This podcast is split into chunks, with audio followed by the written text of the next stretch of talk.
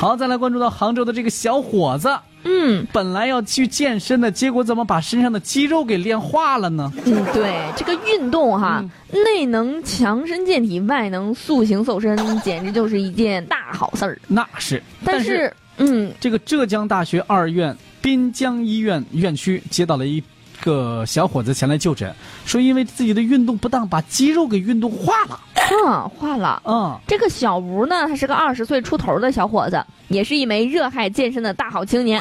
这夏天天气非常热哈，他早早的就把运动战场转向了健身房。嗯，十几天之前啊，他和往常一样在健身房房里泡了俩小时，把熟悉的器械全都给撸了一遍，哎，然后还踩了节强度不小的动感单车。嗯，但是这一次健身运动呢，却给他造成了不小的麻烦。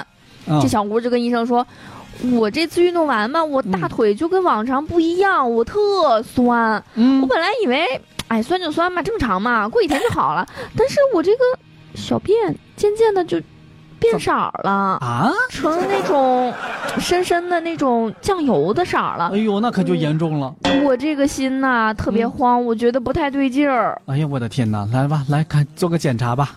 面对小伙子血气方刚的检验，这个血气方刚的脸啊，身经百战的急诊科医生很快就猜了个大概。果然，血液报告啊出来了，小伙子这个肌酸肌酸激酶超出正常人的一千倍，嗯，一对千，倍！我的天，什么概念？没错。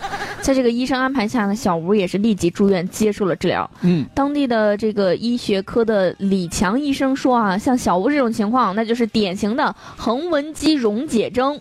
哎，这个词可能很多人都听说过。哎，这个啊，就是横纹肌受到了损伤，筋膜破裂，导致细胞内容物漏了出来，嗯，就像肌肉溶解掉了一样。哎哎，这个李强医生还说啊，有一些严重的横纹肌溶解症患者，如果说没有及时的去接受治疗，造成的肾功能衰竭就是不可逆的，甚至还会引发猝死。哎，医生也是提醒，运动呢一定要讲究适当、适量、循序渐进，嗯要给机体一个适应的过程。对于很多这个健身爱好者来说呢，运动量和运动的姿势呢也都是非常重要的。哎，没错。嗯，急诊医生还提醒说，如果说剧烈运动之后出现肌肉持续酸痛，建议先停止锻炼，先多喝水。嗯，如果说休息之后症状并没有缓解，并且出现小便减少、颜色变深或者是身体浮肿的情况，就要尽早的到医院去就诊，以免延误病情。所以说呀，真的是不能强来呀！你像一一个晚上你就想练成那个什么大力水手那个模样，那不可能啊那啊！是不可能的，是不是？，一定啊要调整自己的运动强度哈。嗯，另外呢，关于运动啊，其实还有一些我们得特别注意的，比如说饮酒后，你最好不要去运动，因为哎，很有可能会增加你这个患有这个什么什么大横纹肌横纹肌溶解症溶解症啊，就这个病啊啊，还有就是很多年轻人追求那个什么翘臀或者大腿的曲线，锻炼的时候呢，做一些什么深蹲深蹲的一些动作是吧？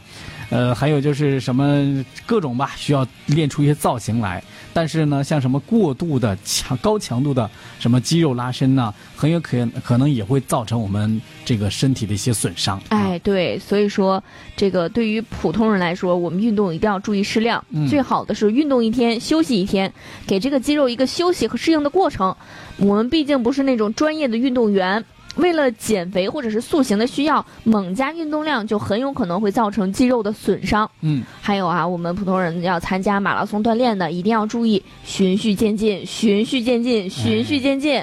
逐步的去增加运动量，嗯而且运动过程当中一定要多喝水，并且适当的去补充电解质。嗯，